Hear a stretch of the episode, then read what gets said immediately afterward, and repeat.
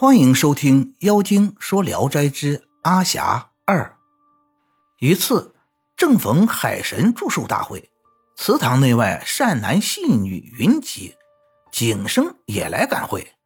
远远望见一个女子，很像阿霞，景生跟上去，那女子就混入人群中，跟随他走出门外，再继续追他，竟飘然而去。景生追不上那女子。心中又恨又恼的回了家。后来过了半年，景生在路上见到一位女郎，身穿红色的衣裙，后面跟着老仆，牵着一头黑驴走过来。景生一看是阿霞，因怕认错，就先问仆人：“这娘子是谁呀？”回答说：“她是南村郑公子的继室啊。”景生又问。娶了多长时间了？半个月了。景生想，莫不是认错了人？女子闻言回头一看，景生看清楚了，正是阿霞。知她已嫁他人，气愤填胸，大声喊道：“霞娘，你为什么忘了旧约？”仆人听到有人喊叫主妇，很生气，便想打景生。女子急忙制止住，揭开帷幔，对景生说：“你这个负心人，还有脸面来见我？”景生辩解说：“是你自己负我，我哪里负你了？”女子说：“你负了你的夫人，比负我还厉害啊！你对结发夫妻都那样，何况对别人呢？过去我因为你祖上积了德，你将榜上有名。”才以身相许，如今因你抛弃了妻子，阴间已经削了你的官职。今年开科的亚魁王昌就是替你名位的人。我已是郑公子的人了，你不要再有什么念头了。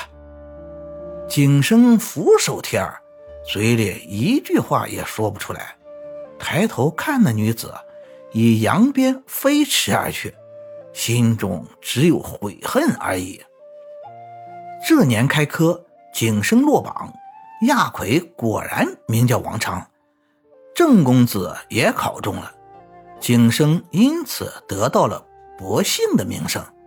四十岁仍没有妻子，家境也败落下来，常向亲友讨饭吃。一次偶然去拜访郑公子，正热情地款待他，并留他住宿。阿霞窥见。觉得非常可怜，就问郑公子：“前厅的客人，莫非是景庆云吗？”郑公子反问他是怎么认识的。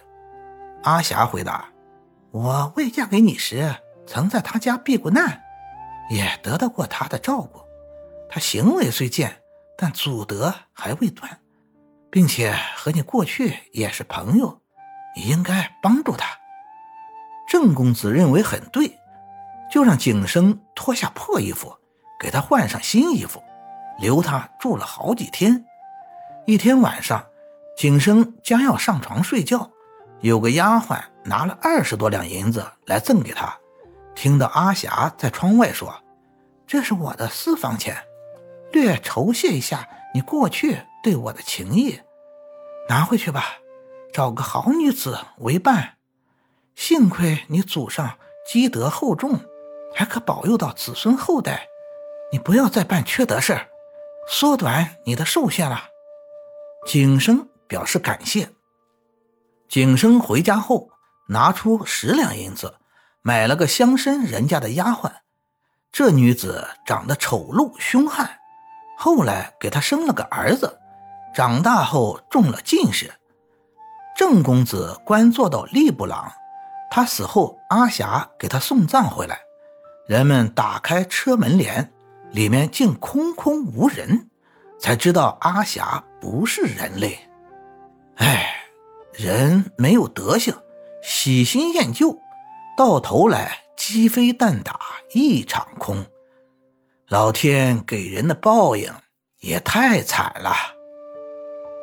感谢您的收听，您的支持是我持续创作的最大动力。